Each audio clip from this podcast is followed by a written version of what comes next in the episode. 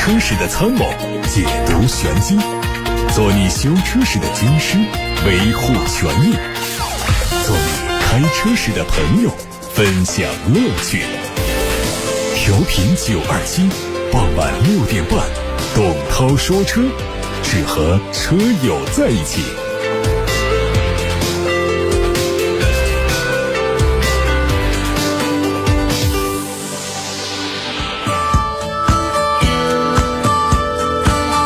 各位晚上好，我是董涛，欢迎在六点半到七点半听董涛说车。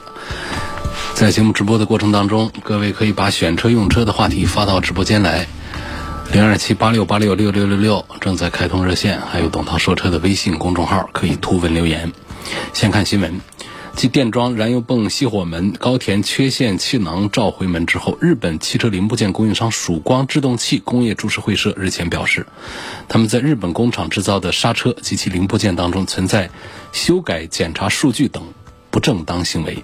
调查发现，公司至少从2001年开始就有此类的不当行为。曙光制动器工业株式会社是丰田、本田、马自达、三菱等汽车厂家的供应商，大约有十一点四万件产品存在伪造刹车装置及其零部件的检查数据。这些零部件当中有五千件零件不能通过曙光制动器和汽车制造商制定的质量标准。针对数据造假的行为，公司总裁表示，制造商已经确认零部件安全性没有问题，意味着公司将不会对问题零部件发起召回。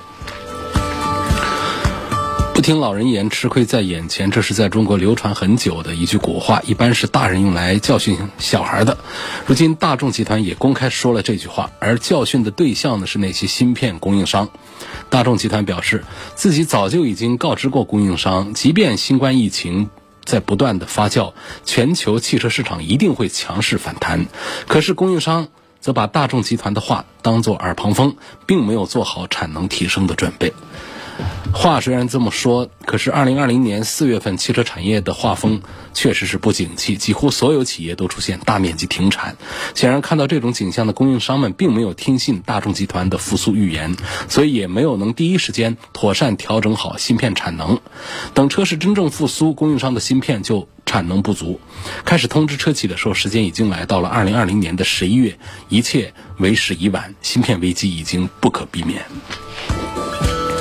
新款宝马 X 六的内饰照片在网上曝光，从图中可以看出，新车配备了三幅式多功能方向盘，液晶仪表和中控大屏采用连体悬浮式的设计，液晶仪表的尺寸稍微小一点，可能是十二点三英寸，中控大屏的尺寸可能是十九点。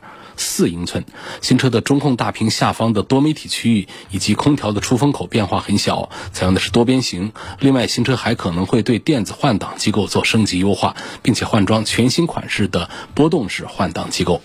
虽然全新一代宝马 X6 出现还不到两年时间，可能宝马已经认识到内饰方面它已经和竞争对手有差距。在当下科技风比较流行的年代，宝马的内饰也逐渐向科技感靠拢。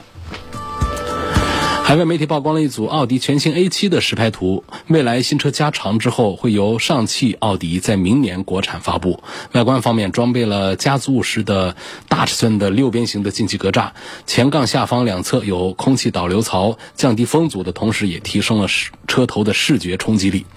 它是溜背的造型设计，保留了经典的无框车门，车尾部分是全新设计的贯穿式 LED 尾灯组，在内饰上是平底运动方向盘，细节处有了大面积的银色和黑色的装饰。3.0T 的涡轮增压发动机还是实拍车型的基本动力。另外，A7 还有 2.0T 的高低功率两种调教发动机，在动力的选择上更加灵活。奔驰在海外市场日前正式发布了新款的 EQC 售价，预计五月份开始交付。奔驰 EQC 四百四驱作为海外的基础版本，起售价大概是人民币五十一万三，同时还增推了奔驰的 EQC 的 AMG 套件版本，起售价和人民币五十六万八。外观上。AMG 套件版本做了小幅度的升级，配有带镀铬装饰的封闭进气格栅，全新造型的轮毂、前唇和后扩散器的细节都有一些重新设计。内饰上是换上了运动型的方向盘和运动的座椅，在饰板、缝线等细节上都体现着 AMG 的标志，非常具有运动风格。它的新款的双电机可以输出三百千瓦的最大功率，还有七百六十牛米的峰值扭矩。另外，新款车型可以随车提供十一千瓦的交流充电器，可以让汽车在七点五个小时之内把电量从百分之十充满到百分之百，相比老款车型缩短了大概有三个小时。捷豹路虎官方传出消息，路虎品牌将在未来五年之间推出六款纯电汽车。第一款纯电路虎会在二零二四年推出，在未来十年之内，所有车型系列都会提供纯电动的版本。根据此前外媒的信息来看，揽胜在推出全新一代车型之后，将会提供纯电动版本供选。据了解，全新一代路虎揽胜会基于 MLA 平台打造，由于这个平台的架构将大幅度的提高铝合金应用的比例，因此轻量化将是下一代路。路虎揽胜的主要优势，目前新车的动力方面还没有具体消息。预计纯电动版本的续航里程在五百公里左右，主打的是亚洲市场。奇瑞捷豹中期改款的。S F L 三厢版和旅行版的国内专利图在网上曝光。新车相较现款的变化，主要是针对前脸的进气格栅、两侧的灯组做了调整，侧面造型不变，车尾下方单边两处的排气进一步提升运动。而在内饰方面，参考海外版本来看，中控区域换的是尺寸为十一点四英寸的屏幕，全新的电子换挡取代了。经典的旋钮式换挡，动力上预计继续提供 2.0T 的高低功率发动机，匹配八速的手自一体变速器。还有凯迪拉克全新一代的凯雷德实车街拍图已经在网上出现。据通用汽车规划显示，这个车将以纯进口的形式引进到中国销售。它的前脸有非常大尺寸的熏黑的格栅，两侧的日间行车灯带延伸到了下方的保险杠。内饰部分是全新款的三辐式多功能方向盘，还有业内首创的曲面 OLED 显示系统，并且配备全新的电子换挡机构。再看英菲尼迪全新的 QX55 的售价信息，它在美国市场的起售价大约是三十一万元人民币。前脸是大尺寸的进气格栅，还有顶部是熏黑的行李架。内饰方面是三辐式的多功能方向盘，动力是 2.0T 匹配 CVT。另外有一个关于东风风神的自动驾驶出租车项目的消息，计划是二月二十五号开始面向大众推出。试乘体验，使武汉市民可以通过手机 APP 来免费预约，在武汉经济技术开发区核心区域进行体验。这个车辆已经投放了四十二辆，在武汉经开区的六个主要停靠点、十五条开放测试路段进行试运营。年后初步计划加大投放运营试量车辆达到五十多辆，并且在后期随项目进展持续增加。东风风神的自动驾驶出租车项目。好，各位刚才听到的是正在直播中的董涛说车。各位关于选车用车的问题，还有汽车消费维权的投诉，现在都可以发送到直播间来。零二七八六八六六六六六是楚天交广呼叫中心的热线，还有董涛说车的微信公众号可以图文留言。今天先看来自董涛说车微信公众号的话题。有网友希望能说一下沃尔沃的 x C 六零跟奥迪的 Q 五相比，哪个的性价比好一些？首先是 Q 五卖的好一些啊。呃，沃尔沃的 x C 六零卖的也还行，但是呢，差距还是比较大。应该说，从绝对性价比上看的话呢，同样的档次、规格，甚至动力水平还高一些的这个 x C 六零，价格卖的比 Q 五还要便宜。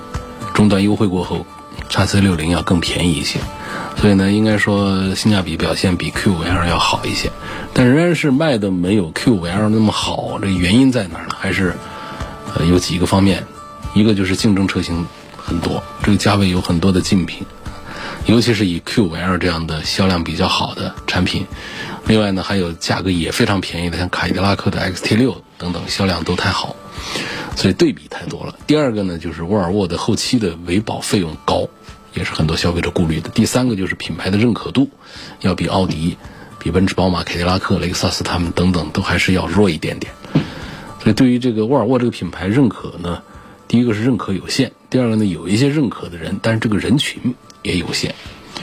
因此在这样的综合因素之下呢，沃尔沃的 x C 六零尽管说讲绝对性价比比这奥迪的 Q 五 L 实际上是要更强大一些的，但是它仍然是卖的没有 Q 五 L 好。所以从推荐购买的角度呢，我也是赞成，就是还是以奥迪的 Q5L 优先，其次呢可以看一看，因为比方说在同样的价格之下，你买到的沃尔沃的 x C60 的 T5 版本，在动力规格上是要比 Q5L 是要呃高很多的。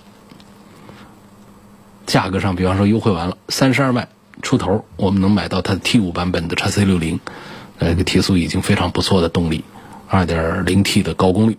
但是这个价位呢，我们要是去买一个 Q5L 的话，就只能买到它的一个盖板，入门的盖板。那这个盖板呢，它的 2.0T 发动机是一个很低功率的，连个中功率都算不上。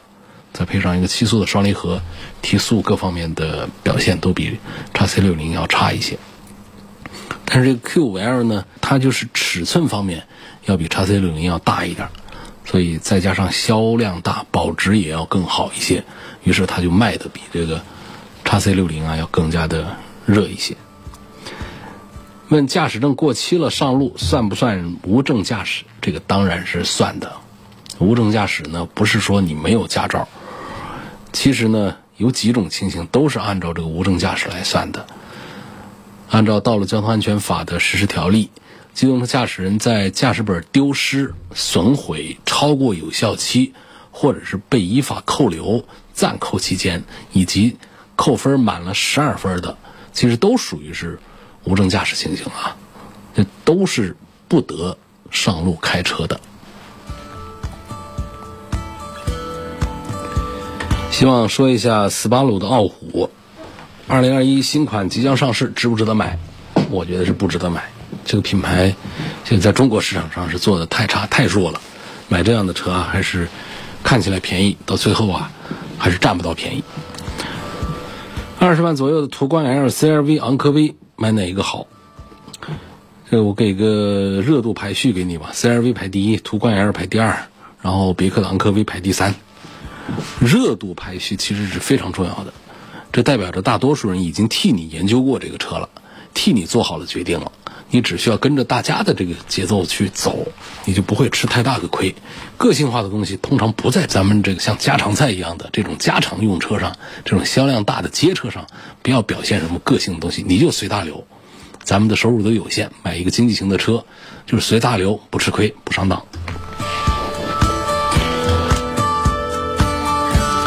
下一个问题问：马牌轮胎的质量怎么样？是不是国产的？早就国产了。马牌轮胎虽然说进入中国市场很长，呃，但是它在安徽合肥开设全国的第一个国内生产的工厂是在二零一一年左右，已经有十年的时间了。马牌轮胎呢，它主打的功能是噪音低、静音舒适，呃，然后刹车性能也很出色，操控性能表现都不错。缺点就是它不耐磨，呃，轮胎的寿命短。其实呢，目前全球主要的轮胎品牌都在中国设立了工厂，而且大部分的品牌呢，是因为这个中国工厂啊，它是新投入的，所以它的设备反而是全球最先进的、最新的设备。呃，再加上对于领导品牌，比如说马牌啊、米其林呐、固特异啊等等，它这个设备生产的自动化程度也都非常高，也就是说，受工人技能影响程度低。同时，主要的开发工作呢，它仍然还是在欧洲啊，在北美一些研发中心完成的。所以我们担心国内生产的轮胎质量差，比国外差。特别是说来对比这个东南亚的一些工厂，说比他们差，其实这也是多余的担心。除非也是有一些个别的品牌的一些恶性的事件之外啊，后面的绝大多数其实都还是比较可靠的。另外还有一位朋友也在提问说，国产轮胎是不是一定比国外的品牌差？就是表示大家现在对于国产轮胎呀，确实还是呃不太放心呐。目前还是侧重于品牌口碑更好的国外品牌，虽然是在国内生产，你只要是个米其林的标在上面，就觉得好像呃要比咱们的山东产的那些中国品牌的三角啊、双星啊，好像是比他们就要好很多一样的。所以这也是整个国内轮胎市场的消费者的购买意向的一个重要的体现。国外的月亮一定比国内的圆吗？也不一定啊。在这个高端轮胎的细分领域当中，比如说性能轿车上使用的高端轮胎，那国外大品牌确实是技高一筹啊，必须得认这个账。但是在家用车的级别上，家用轿车的国产轮胎物美价廉，质量不一定比国外品牌的差，所以不用听一些卖家的一面之词。这里有几个误会点，跟大家解释说一下。有人认为国外品牌轮胎的原材料橡胶的质量更好，其实是错的。轮胎的原材料虽然说是橡胶，而且原材料确实很大程度上决定着轮胎的品质，但是呢，我们的橡胶是哪来的呢？百分之八十的橡胶来源都是东南亚。所以说，实际上呢，橡胶的品质啊都是一致的，而且根据橡胶加工和一些研究啊来得出的结论，国产和进口品牌的橡胶呢，它都能够满足汽车性能的要求。国产品牌的轮胎的橡胶部分的数据甚至还会更好。那国外品牌，呃，固特异啊，包括锦湖啊这样的轮胎。其实呢，都在国内有生产基地。这个橡胶的来源呢，也都是来自于东南亚。国外品牌很多，它都是在欧美的研发中心设计的，主要是针对国外的一些路面的环境。欧美的基础设施建设的比较早，基本常见的是沥青柏油路面。这种情况之下呢，比较适合胎软的、更加舒适静音的，但是不耐磨的这样的轮胎。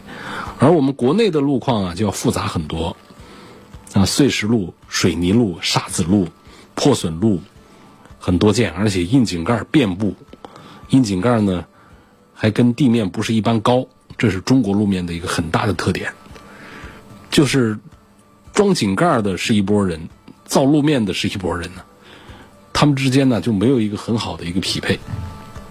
这个井盖往往反正是能够实现硬井盖的功能就行，它对路面的行驶方面呢要求就比较低。各位回想一下，是不是我们第一过硬井盖会听到哐啷的响，第二车身会歪一下？其实这个就是在施工的时候这个精度啊不太讲究。按道理讲呢，就是这个窨井盖呢，首先呢就不要在一些主干道的最重要的一些车辆经过的这个线路上。啊，来设计。第二个呢，就是分布最好是有规律。第三个就是还是要和地面尽量的持平，让车辆的起伏啊、颠簸的这个感受啊要更差一些。啊，这都是不重要的话。重要的讲，我们说轮胎在经过这样的一些路面的时候，如果用国外的轮胎的话呢？实际上是非常容易鼓包的。为什么很多朋友就反映自己的车轮胎鼓包？然后呢，汽车厂家死活不认账，不认为是质量问题，说是路面的问题，其实跟这些还是有关系。外资轮胎的胎侧的连线层数呢，多数是单层的，它压过石头啊、大点的坑啊，或者是马路牙子的时候呢，就比较容易受到这个外力冲击的时候啊，形成鼓包，啊，形成鼓包。而这国产轮胎呢，往往会结合中国的道路情况，不少都是用的双层的结构。啊，像这个朝阳轮胎的连线的层数都是双层的结构。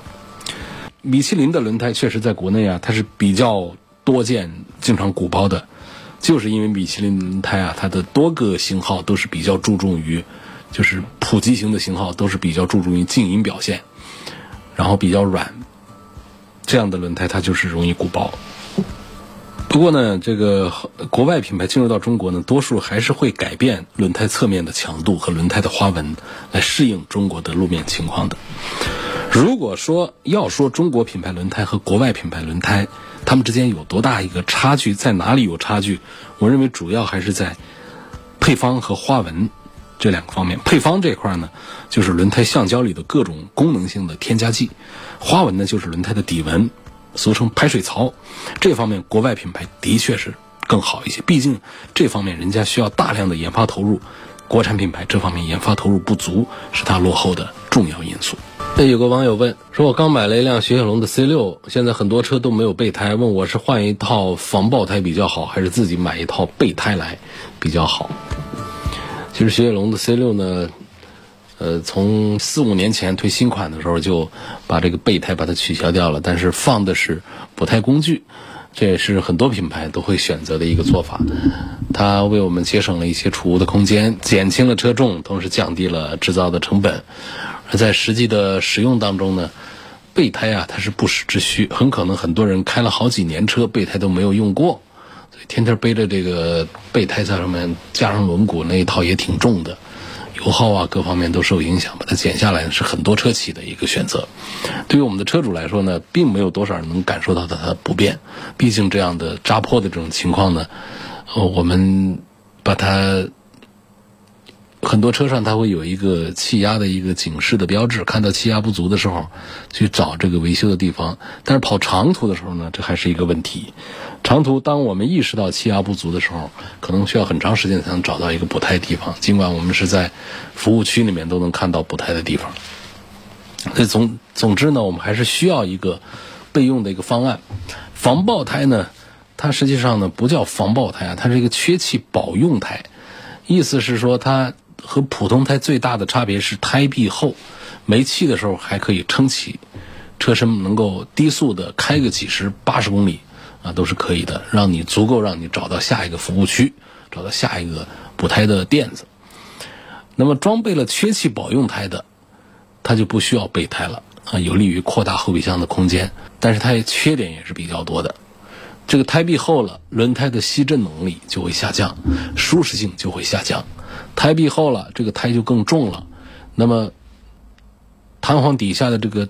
车轮的重量增加，车辆的操控性能就会下降。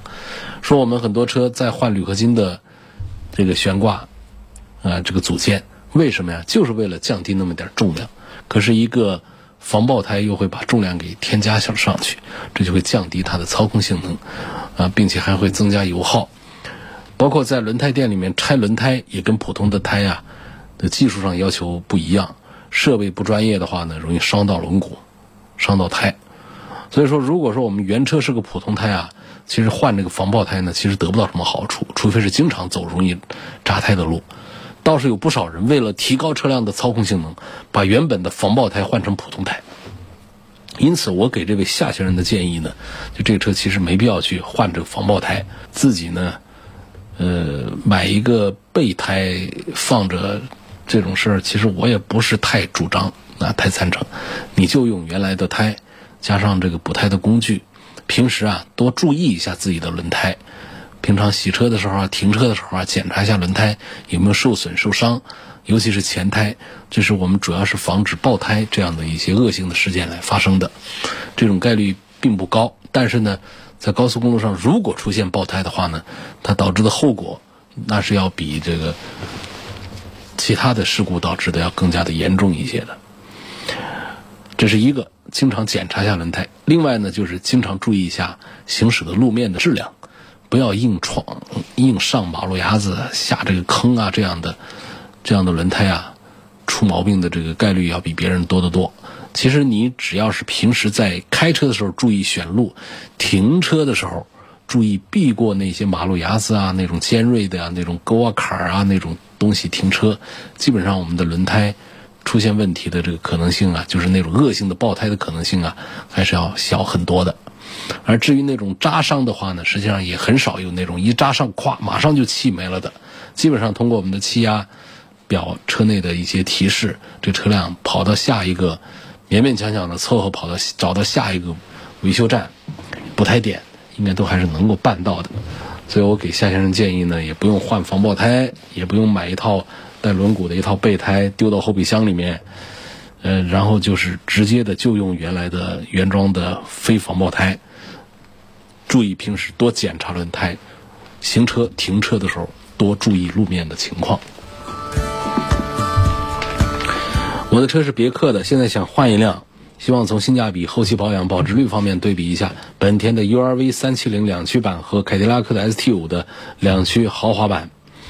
呃，实际上讲豪华感的话呢，那还是凯迪拉克的做的要优秀一些。虽然说他们现在价格已经是一样了啊，基本上是这样。像 URV 的两驱版优惠完了也得二十六万左右。凯迪拉克 XT 五呢，如果说它的豪华版的话要贵个两万到三万，贵个两三万块钱。如果买它的基础款的话，实际上价格都已经是接近了啊。买这个呃二八 T 的基础版，虽然说凯迪拉克的 ST 五车子要大一点，但是车内的空间和舒适性实际上还赶不上本田的 URV。因此呢，你要是说从这个性价比、后期保养、保值率各方面来讲的话呢，我会赞成这位朋友买这个本田的 URV，要多过于凯迪拉克的 XT 五。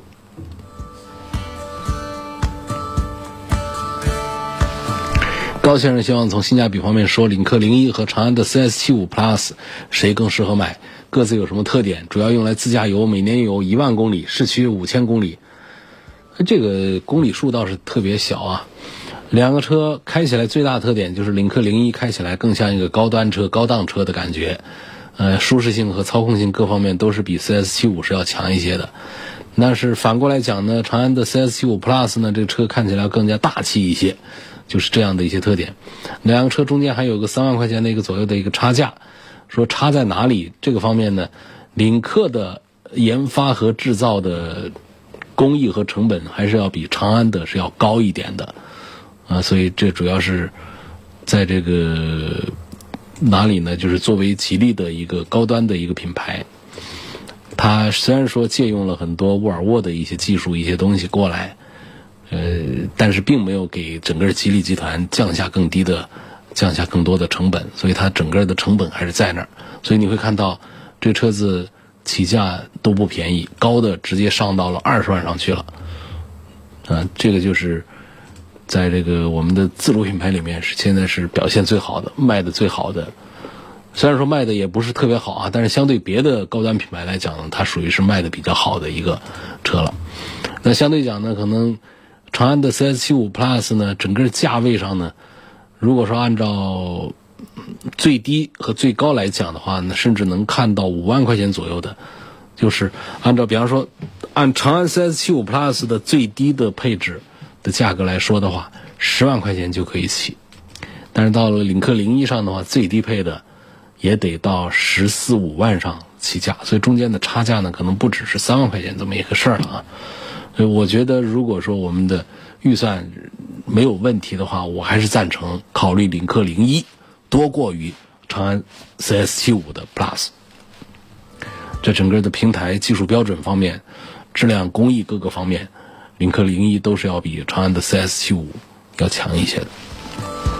有网友问了，丰田的亚洲龙和凯美瑞，这应该是怎么选？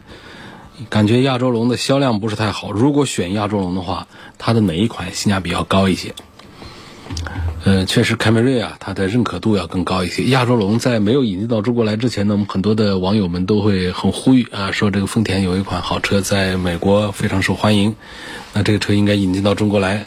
甚至于我们中国的某款车，丰田的某款车借用了一些亚洲龙的一些平台之后呢，都会说这款车很好。可是真到这个亚洲龙把它引进过来之后啊。当然也是针对中国的国情和路况啊和消费习惯呢做了一些调整和改进，然后这个亚洲龙来了真来之后呢，我们这键盘侠们又不买它了，还是踏踏实实买它凯美瑞去了，这就是中国的一种现实的情况啊，就把咱们这个丰田厂家给摆了一道，很吃亏啊。嗯，其实把这个凯美瑞好好打造的话呢，也能赚不少个钱。好，总之呢，亚洲龙还是比凯美瑞要高零点五个档次的，那产品呢还是呃产品力。综合来讲还是很不错，只是它的品牌的影响力不足，所以它卖的就不大好。如果是选择亚洲龙的话，我还是赞成去买它的2.5的混合啊，油电混合的这个版本，因为它的价格跟普通版本完全是一样的，驾驶的感受啊会比普通的纯油版本有提升，相信这一点。丰田的混合动力还是比它的比其他品牌的混合动力啊，当然本田跟它差不多啊。相对其他品牌来讲，丰田的还是做的比较好的。买丰田车，尤其是我们买它的中级车，二十多万的话，如果说这个车型它配了有混合动力的话，价格是一样的，咱就买它的混合动力。它不像别的品牌啊，它这个混合动力里面它不是用一个小发动机来配一个电机，让别人心里买的时候总有点儿这个心里不舒服，觉得自己买的发动机小了，虽然是和混合。那亚洲龙旗下他们做的这个做法，丰田它的做法是，它直接上2.5的发动机，那用2.5的一个发动机再来配电机来组成油电混合，就解决了大家的一个觉得发动机排量小了的这么一个心理障碍问题。这是丰田亚洲龙的一个高明之处。我建议呢，就是。亚洲龙里面，如果要选择的话，还是可以从它的2.5升的油电混合动力来优先看起。啊，它有低配的，其实也没低到多少钱，还是得二十万出头的一个价格。2.0升的纯自然吸气，你说这车它能开吗？那肯定是动力是太差了。有个网友说，不知道是不是因为我买了福特的原因呢？现在比较关注福特这个品牌在中国的发展。为什么福特这几年在中国发展的不行？这个问题我昨天节目当中好像是跟大家聊过了。搜一下，可以通过董涛说车的微信公众号找到昨天节目的重播音频的剪辑版本，听听看，有说的。我想买个二手车，纯粹的练个手。希望给建议一下，我是到底是买个新车还是买个二手车？我看有些 4S 店都有二手车的业务，在他们 4S 店买二手车到底靠不靠谱？另外呢，在武汉市哪里的二手车是最靠谱？这个最后这个问题我是回答不了啊，我没法告诉你说哪的二手车最靠谱。买二手车确实是需要技术，需要经验。不是任何一个小白进二手车市场就能淘到一个好车的，就能不被别人害、不被别人占便宜的，而且自己还能占到便宜的，那是不可能的事情。这个东西就是巨大的信息不对称。干二手车的人和我们从来不接触二手车的人完全是两拨人，你们俩弄不到一块儿去的。啊，这个不像我们在 4S 店买车，它有一个这个比较容易做到的一致性，信息的这个查询呢也是多方位的。我们在四 S 店买新车的信息啊，很多程度上还是比较透明的，所以呢，被蒙的、被坑的概率虽然虽然是不小，但相对二手车市场来说呢，它还是要强多了。但是说我们在四 S 店买二手车和在二手车市场来买二手车，是不是这个风险都是一样的呢？我觉得四 S 店的还是要强一点的。4S 店毕竟这个门面开在这儿，哪怕是二手车商跟他合作在那儿经营的驻点的，你毕竟是通过这个 4S 店大门进出的，在规范度上还是要稍强一点。至于强多少，没有办法来量化它的。另外，作为一个新手纯粹练手来说的话呢，买二手车还是要划算一些的。一个车况跟新车差不多的二手车也可以便宜不少钱，而且刮蹭都不心疼，主要还是省了一些钱下来。等我们把手艺练好了之后，咱们再一步到位的换一个自己心仪的新车，这是一个更加理性的一个消费选择。奥迪 A 五的性价比怎么样？跟奥迪 S 五有什么技术上区别？这个 A 五就是一个壳了，就是个样子了。咱们有买这个 A 五的这个钱。实实际就是你不行，你买个 S 四，那那也比这就有意思多了。就 S 是代表是奥迪里面的这个性能车啊，就带点性能的意思了。但是这个 A 级呢，A 级呢，它就是一个普通车。这 A 五呢，实际上就是有好多讲这个 A 五是一个好车，其实更多的是说它是一个进口车的一个身份，就感觉好像是啊要好一些一样的。它基本上就是来自于这个 A 四的一个基础来的，啊，但是它的价格呢卖的就不便宜，哪怕买他们最弱最弱的，这价格也得优惠完了之后呢，也得三十几万，啊，这么一个车，所以这样的车上配上一个普普通通的发动机呢，实际上给我们带来的不是驾驶上的一些东西，更多的是它的那种啊。硬顶或者软顶敞篷啊、掀背啊、无框车门呐，这种视觉系的东西是要多一些。尤其是我们有些朋友觉得 A 五还不错，我花更多的钱，将近五十万去买它一个高配去啊，我觉得这个就是一个不明智的选择，那就就吃亏多了。那这个价钱你你都花五十万了，你要不你去看一看奥迪的 S 四去，那玩意儿 V 六的三点零 T 的发动机，四秒多钟的提速，车子虽然说是小一点，但是开起来那是真带劲的。所以这是我给你的，给你这个建议。A 五这个事儿就不用考虑了啊。那 S 五还还需要跟这个 S 五一块儿来说，那 S 五那，肯定就是就性价比上，我觉得跟 S 四相比呢，还是要弱一些，价格上贵了，贵了十几万去了，贵了十几万去了呢。在我们买这个 S 五也好，S 四也好，不就是要性能上提升吗？有意思吗？实际上它也没有说有多少提升，只是在价格上贵了不少去了，动力都是一样的，那干嘛要买这个 S 五呢？所以我就建议看这个 S 四就好了。领克的零一。我呢，到底是买它的两驱版还是买它的四驱版？这车的四驱的水平怎么样？领克的四驱呢，实际上我们当然大家也不太清楚沃尔沃的四驱的表现怎么样。这套四驱呢，在行业里面并不是那种特别优秀的，像大众的四驱啊，都是比较有名气的。它其实名气是弱一些的，这个我觉得重要性不是那么的太大，也没必要去追求它的四驱。买它的这个两驱就可以，价格上会明显的便宜不少，啊，便宜个万把多块钱出来，拿这个价钱去换一些其他的配置，可能我们平时用的要更多一些。当然，还是有一点就是我们这车在哪儿用啊？我说的还是在城市工况下，南方雨雪天气比较少的情况下，买这样的两驱的城市 SUV 足够了，实在没必要去追求买一个四驱，买了我们又不下雪，买了又不出去越野。你去跑长途也好，到哪儿去也好，一个两驱的 SUV 足够你用，根本就用不上那些。更何况呢，现在的四驱里面有几个真的是很棒的、很好的呢？就算有一些包括带锁的，真到一些越越野路段，第一我们车也不舍得，第二我们也没时间去，第三去了之后发现，其实能力也都很有限。除非是真正的玩家喜欢玩那种的，那也不是拿这种城市 SUV 去玩的，那也得是找那些真正的越野的硬汉的。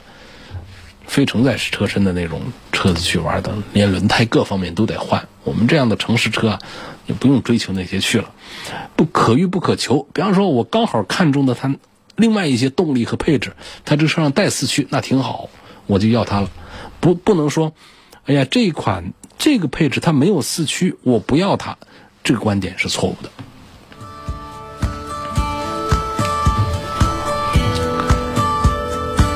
有朋友希望把现在我们的这个轮胎的品牌给介绍一下，哪些值得考虑？我跟你说一下我心目当中的一个排序，好吧？不一定对啊。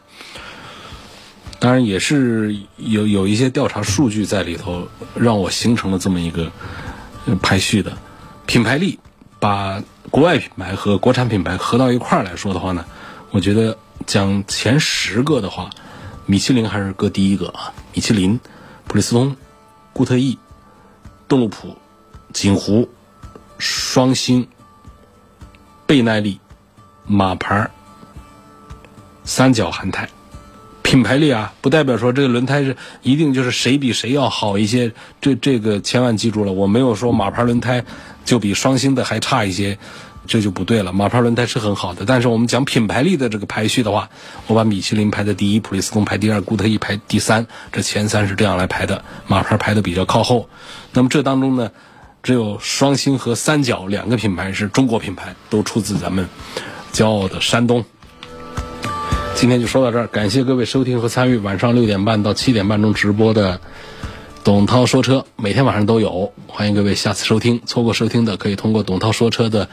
微信公众号以及其他的董涛说车全媒体平台收听往期节目的重播音频，我们下次节目再会。